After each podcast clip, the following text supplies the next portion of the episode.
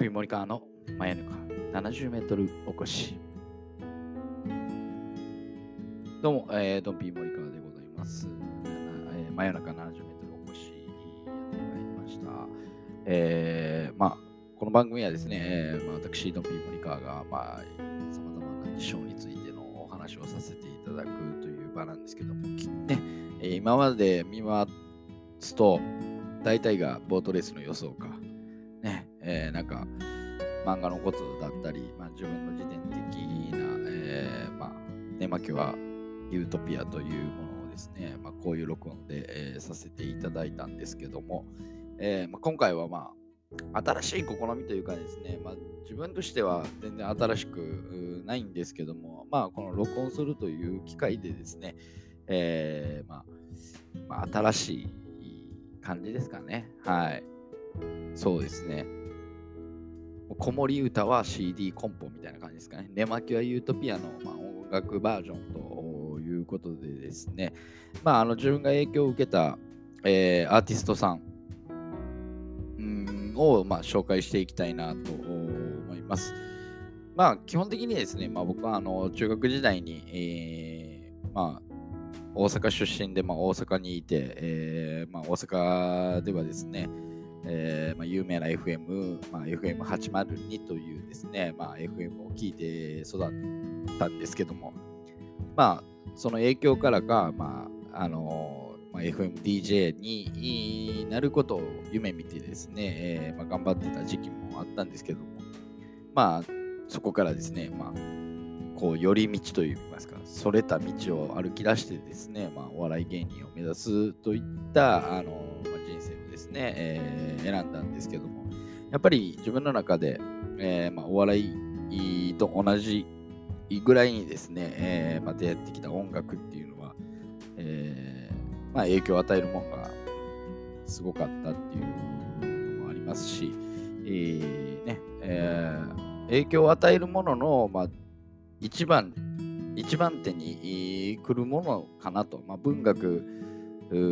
であったりですね、まあ、その他のサブカルチャーっていうのは、まあ、あると思うんですけども、まあ、それよりも一番ね、やっぱり音楽が一番影響を与えるものとしては、あの、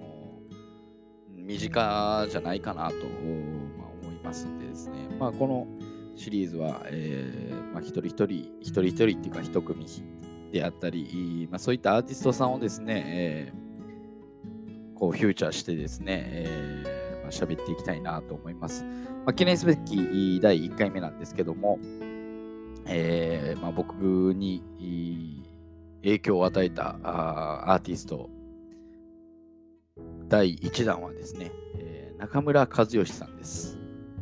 中村和義さん。えーまあ、プロフィールを簡単に説明いたしますと、まあ、あの1997年に、まあ、メジャーデビューをされた、まあ、現在45歳。最近で言うとね、アウトデラックスっていう番組にですね、えーまあ、犬に育てられたという経歴という、まあ、触れ込みというかですね、まあ、そういった感じで、えー紹介されて、えーいましたけども、まあ、今現在もですね、まあ、風貌的には、まあ、変わらずで、えー何よりかなと思うんですけども、まあでも1997年ですからもう23年前、えですよね。中村和義さん本人はですね、えー22歳という。やっぱりね、こう、まあ、あのーセールス的に言う言えばですね、えーやはりそんなにいいその人気というかですね、まあ、売上的な問題で言いますと、まあ、そこまでじゃなかったかもしれないんですけども、僕はまあ一種の天才だとは思ってるんですね、この方が。で、まあ、うんまあ、特徴的なのは、言うたら高音ボイスみたいな、えーまあ、ファルセットというか、もう裏声を十分に、しかもこう頭の先に届くような高い声で、えー歌う、まあ、そして、えーまあ、特徴的な歌詞、いいね、こうなんていうんですか、文章とかではなく、心情をそのまま綴ったようなえー、会話みたいなね、え、ところであったり、まあ、特徴的な、あの、表現をされる方で、で、まあ、題名っていうのもですね、すごく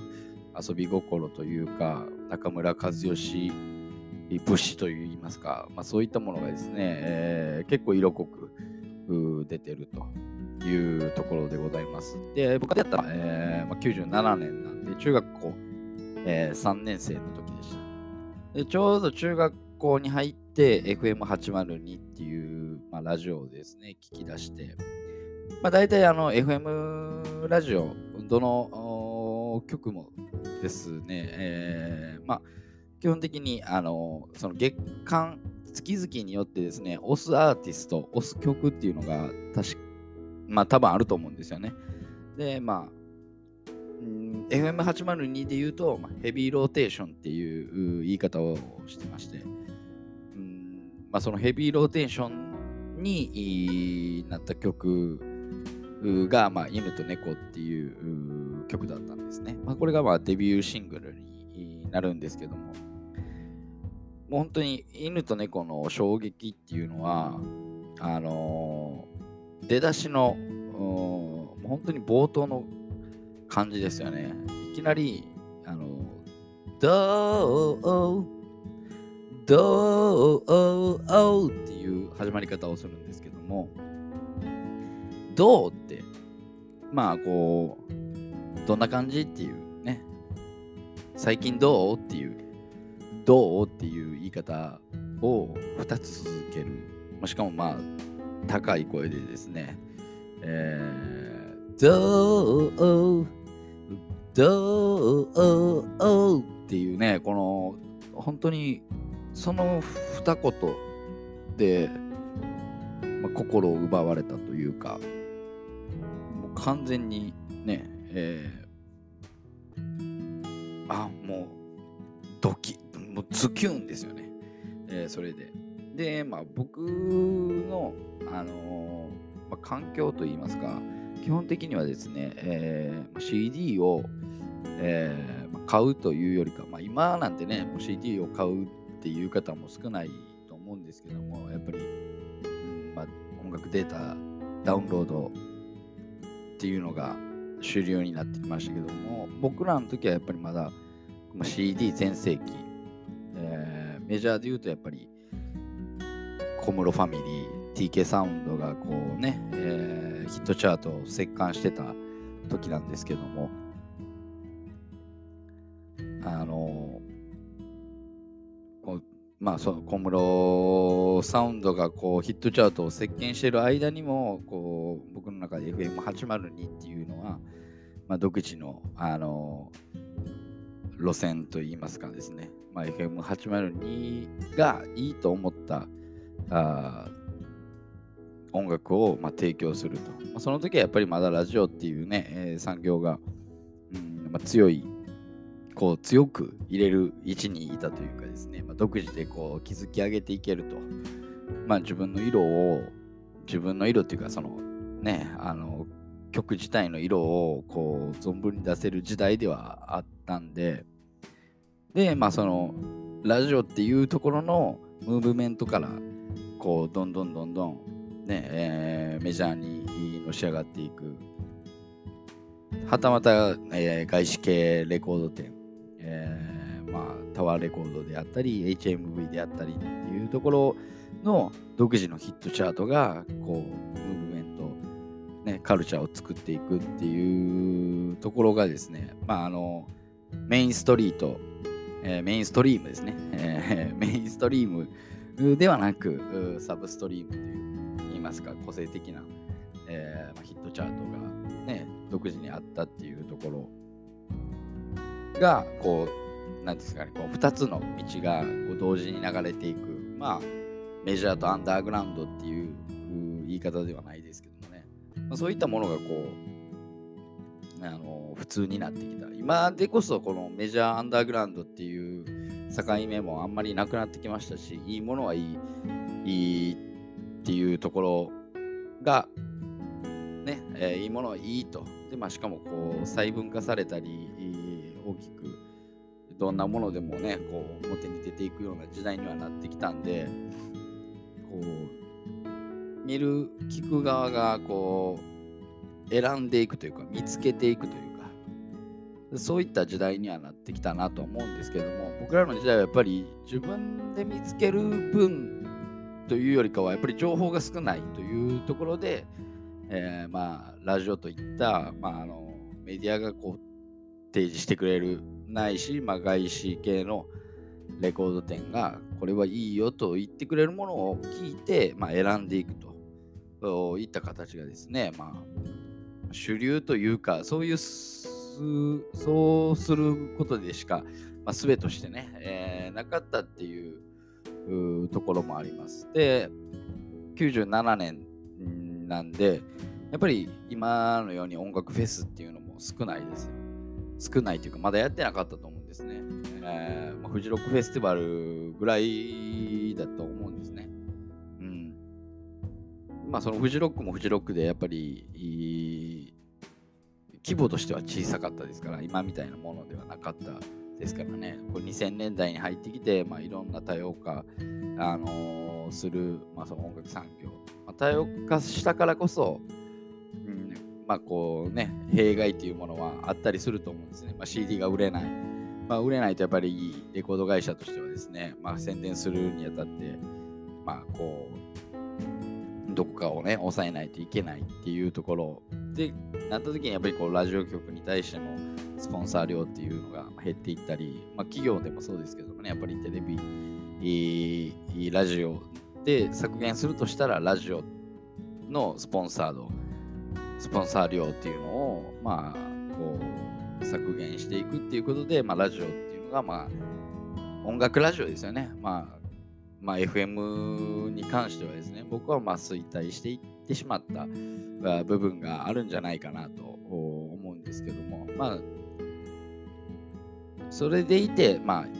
こう、あえてメジャーのね、曲を隔たりなく流すような時代になったんで、えー、まあ、それで成り立っていってるというところはあると思うんですけども両面はあると思うんですよね、メジャーアンダーグラウンドっていう隔たりがなくなってきたっていう面とやっぱりスポンサー料が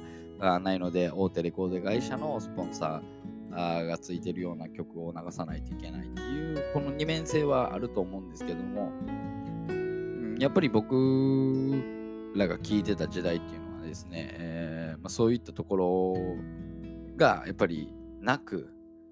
ラジオ独自の色を出していけるといったところ。ですね。なので、まあ、こうな中村和義みたいなアーティストっていうのはあのこう世に出てきたんじゃないかなというふうに思っております。えー、で、まあ、中村和義さんが、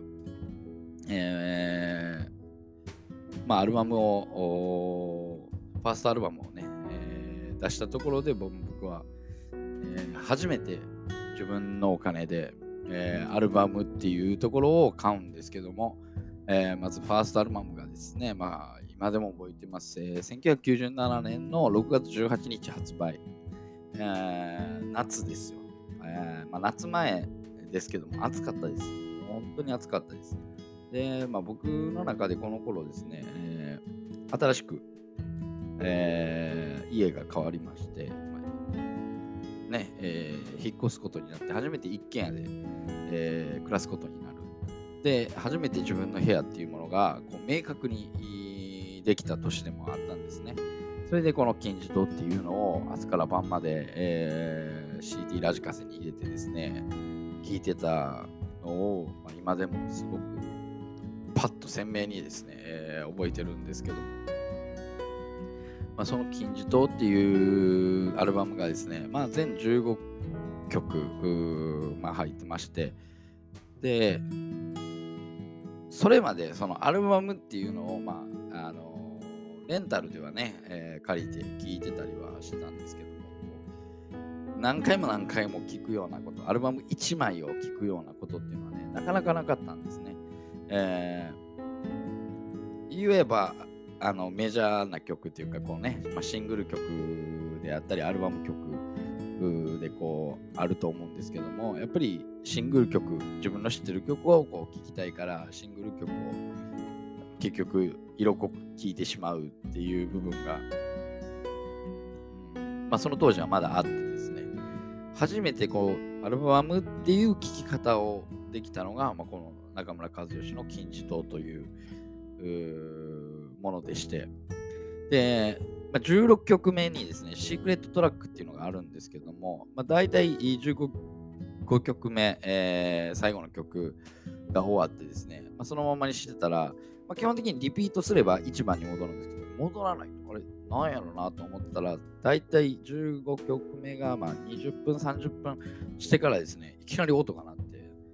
ね、ボーナストラックっていうのを初めて知ったのも、あ、のー、このアルバムで、えー、ございます。いや、でも本当にね、あの、まあ、1曲目、その、なんていうんですかね、15曲あるんですけども、まあ、あの、まあ、アタックトラックというか、このジングルトラックみたいな感じですよね。えー、その、曲前に流れるようなジングルトラックみたいなのが、まあ、何個か、えー、あるんですけども、本当にこう1枚で1枚を聴いてほしいアルバムの中では結構ね本当に僕はこのアルバムっていうのはね、まあ、自分の中ですごい意味合いを残したなと思います。で何と言いますかねこの方の声で言っている、まあ、あの詩でもあったりですね。あ,、まあ、あとは音ですね。でこのアルバムっていうのは基本的に自分で全ての楽器を演奏して、まあ、自分の自室のあの、まあ、スタジオを使って、えーまあ、録音したっていうまあ、逸話があるんですけども。今こう自分がそういうですね、えーまあ、立場といいますか、まあ、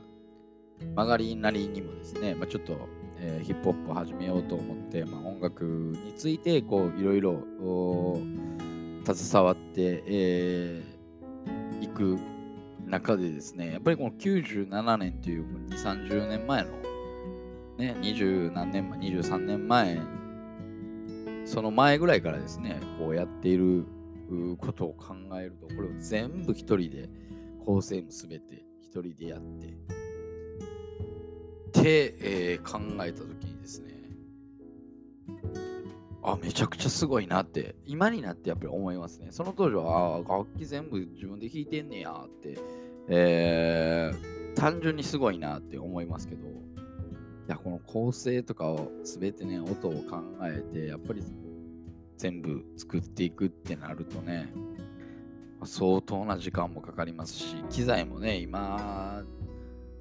はこうソフト主流になりましたけど、その当時っていうのはやっぱりね、えー、ある程度ハードも結構あったと思うんで、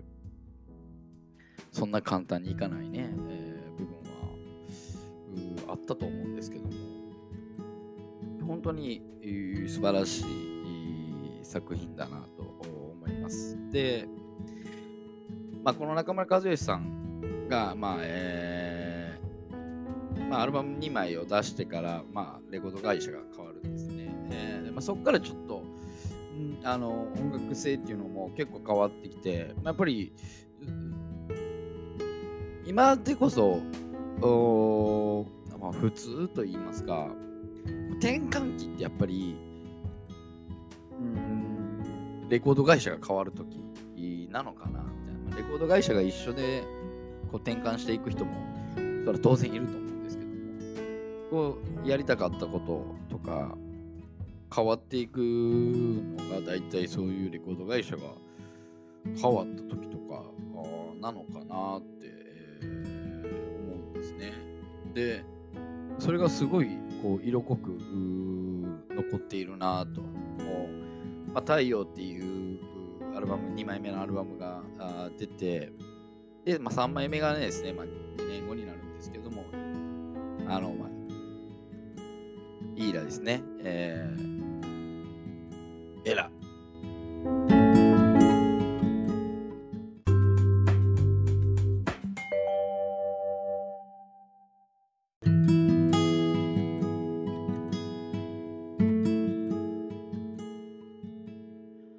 はい、えー、まあ、イーラあをですね、えーまあ、聞いたんですけども、うん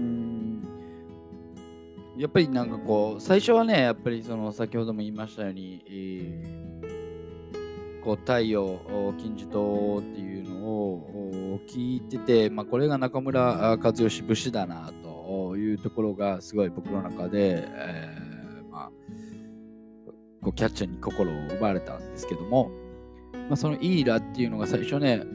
あ、なんか変わったなという印象で、えー、すごいなんかこう実験的なことをしているなというふうに捉えまして、で、まあ流れ的にですね、まあその2000年入ってすぐぐらいに、まああの、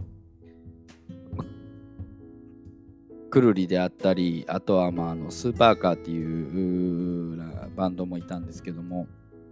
こう、あの、まあ、エレクトロニックのこう風潮というか、まあ、打ち込みであったり、まあ、電子音っていうのが、こう、あの、頻繁に、まあ、どのバンドとかでも、まあ、聞くようになってですね、まあ、その、まあ、まあ、流行りの流れといいますかね、うん、まあ、中村和義でもこう打ち込みであったりっていうのがあったんですけども、この「イーラ」っていうアルバムは、あとはですね、まあ、あの、サポートメンバーっていうのが、サポートメンバーっていうか、こう参加したアーティストっていうのがすごい、えー、まあ、著名人が結構多くてですね、まあ、あの、細野さんはじめ、まあ、今出ましたくるりの岸田さんとか、まあ、あとは後にね、百式のメンバーになるようなスーパーバタードッグの、まあ、池ちゃん、池田さんですね、キーボードの、まあ、歴史で活動されてますけども、まあ、そういった面々がこうね、えー、このアルバムに参加しているっていうところも、まあ、今までのアルバムと全然違うと。うんあの自分一人で、えー、全ての楽器をこう担当して楽曲を作っていったあっていうところと、まあ、まあ、相対しているっていう感じの、まあ、試験的な、うん楽曲であったりあとまあ題名もすごい色濃く出てるな今までそういうカタカナを使った、えー、ような、抽象的なこうあの題名はつけなかったんですけどもね、すごいなんかこう、まあ、そこはポップになったというのか、まあ、その中でもすごい印象的な楽曲っていうのがやっぱり「ハレルヤ」っていう楽曲ですね。えーあのスコットランアイリッシュ的なあ感じですかね、えー、音楽の。アイリッシュカントリーのような、うん、あれなんていうんですかねパイプオルガン。パイプオルガンではなくてなんかこうねほんねこうアコーディオンみたいな、えー、音がですねでイントロが始まるんですけども、うん、でまあその打楽器系でもまあ、結構こだわってたんじゃないかな。普通のドラムではなかったようには思いますし、うん、やっぱりそれがすごい心に残ってるなって、変換器、中村和義の変換器だなと。まあ、実際リアルタイムではやっぱりあんまり先ほども言ったように、今までの中村和義が好きだった分、こう新しい中村和義を受け入れない。まあこれは別にあの中村和義さんに限ってではなくてですね、えー、まあ、いろんなアーティストでもこの時のこのアーティストが好きだったけども、うん、これもあんまり好きじゃないっていうねこう、まあ、変換期過渡期で生じることだとは思うんですね。で、まあ、どのバンド、どのアーティストでも、あの1枚目のこのアルバムが好きだよね。いや、俺は4枚目のこのアルバムが好きだっていうのがね、えー、まあ多分、いろいろ出てくると思うんですけどまあ長くやってればやってるほどそういった時期っていうのはあると思いますし、えーまあ、特に、他の名前で挙げるなら、うん、今現在も活動してるっていう意味では、まあ、くるり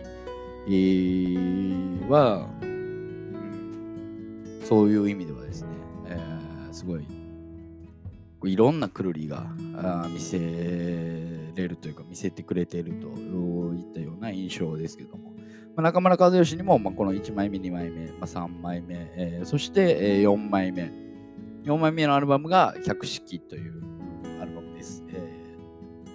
数字の100に S と書いて、まあ、100式、まあ、後々この100式っていう名義でバンド活動をしていくんですけども、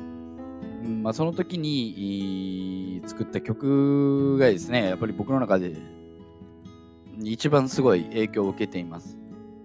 うん、単純に曲の好みで言うと1枚目の金字塔の曲もうほとんど全ては好きですし2枚目の太陽というアルバムも、まあ、金字塔と同じぐらい聴いていたなと。でイーラに関してはあの、まあ、結構好き嫌いがはっきりしてたりするんですけどこの「百式」っていうアルバムの中の1曲が、まあ、僕の、まあ、人生において、うん、影響を与えるというか、まあ、あるその「キャノンボール」という曲なんですけど、まあ、この曲の中で、うんまあ、中村和義が歌っている一節が、まあ、僕の心の中にすごく色濃く残っているというふうになっております。えー、まあそれはどこに出てるかっていうとこの間あの第1弾曲で挙げたあのパートナーシップっていう曲の中にですね、えー、まあ、死ぬように生きていたくはないだけっていうところが出てくるんですけどももうこれはもう完全にこの「キャノンボール」っていう曲のサビで歌われています僕は死ぬように生きていたくはないっていう一節ですね。うん、もうこれをまあそのまま、まあ、まあ、使わせてもらってるっていうか、まあ、あの中村和義が作った言葉ではあるんですけども、まあ、僕の中にも自分自身の中にですね、えー、色濃く反映されているっていう部分ですね。うん、でこの曲を聴いた時にあすげえなと。まあ、若干、えーまあ、19、まあ、20歳になる前、えー、でしたけどもね、やっぱ20歳になって、まあ、自分の生き方としてですね、まあ、死ぬように生きていくのだけは嫌だな。自分のやりたいことを、まあ、素直にやっていこうというふうに、まあ、それが間違いであっても、まあ、別にいいじゃないかと。いう感じの、まあ、指針になった曲ですね。まあ、それがすごい 今となってはね、間違ってたと言われれば間違ってたのかもしれないんですけども、でもやっぱりその曲を聴いて、僕はですね、あ、もうこれからも死ぬように生きていたくはないなと、いうふうには思いましたね。うんでもこの曲はすごい、もう本当に冒頭からもうすごいキャッチでポップで、えー、イントロとかですね、まあ、楽曲自体はすごいキャッチでポップなんですけども、うんまあ、その中でも、うん、なんかこう中村和義らしさが出ているなとい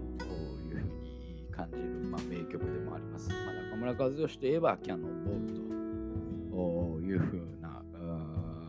具合にですね、えー、必ずと言っていいほど最後にやる曲じゃないかなと思います。まあ、もちろんこの「キャノンボール」っていう曲が僕の中でですね、まあ、あの指針になりましたし色濃く反映されてるんですけどもそれ以外で言うとやっぱり「金字塔」っていうアルバムの中に入っている、まあ、あのシングルにもなったんですけどね。3枚目のシングルでもある、まあ、永遠なるものっていう曲があるんですね。うんまあ、これもやっぱりですね、えーまあ、中学校行ってた自分にとって何て言うんですかね。すごいあの、まあ、愛とかそういったことっていうのを伝えてるんですけど、まあ、その中にもこうリアルな表現であったり、うん、だから最初その中にジュータール漬けジュータール漬け貝っていうね、ワードがあるんですけど、ジュータール漬け貝なんてね、こう中学生にとったら何のこっちゃわかんないですよ。うん。でもやっぱりこう、いろいろ調べて、わからない言葉をね、いろいろ調べて、ああ、そういうことかっていう、うね、えー、風に、まあ、勉強にもなっていきましたし、まあ、それは音楽だけではないと思うんですね。まあ、いろんなことで自分が興味を持ったこと好きなものに対してわからないことがあったらそれをまあ進んで、えーまあ、知っていく、まあ、術を見つけると、うん、いうふうにですね、やっていくにあたって始まりは何だったのかなと思ったら、うん、僕にとってはこの中村一義になるのかなというふうに思います。はい。えーまあ、ちょっと長々とね、えー、なりましたけども、今回の、まあ、インフリュエンス、インフィリュフィルニシャル、 influential アーティストですね。影響を与えたアーティストは、えー、第1弾、えー、中村和義さんでした。えー、ぜひともですね、えー、何か皆さんも思っていることがあればですね、えメッセージでいただければなと思います。え以上、えドンピー・モリカーでした。ドンピー・モリカーの真夜中70メートル起こしでした。おやすみなさい。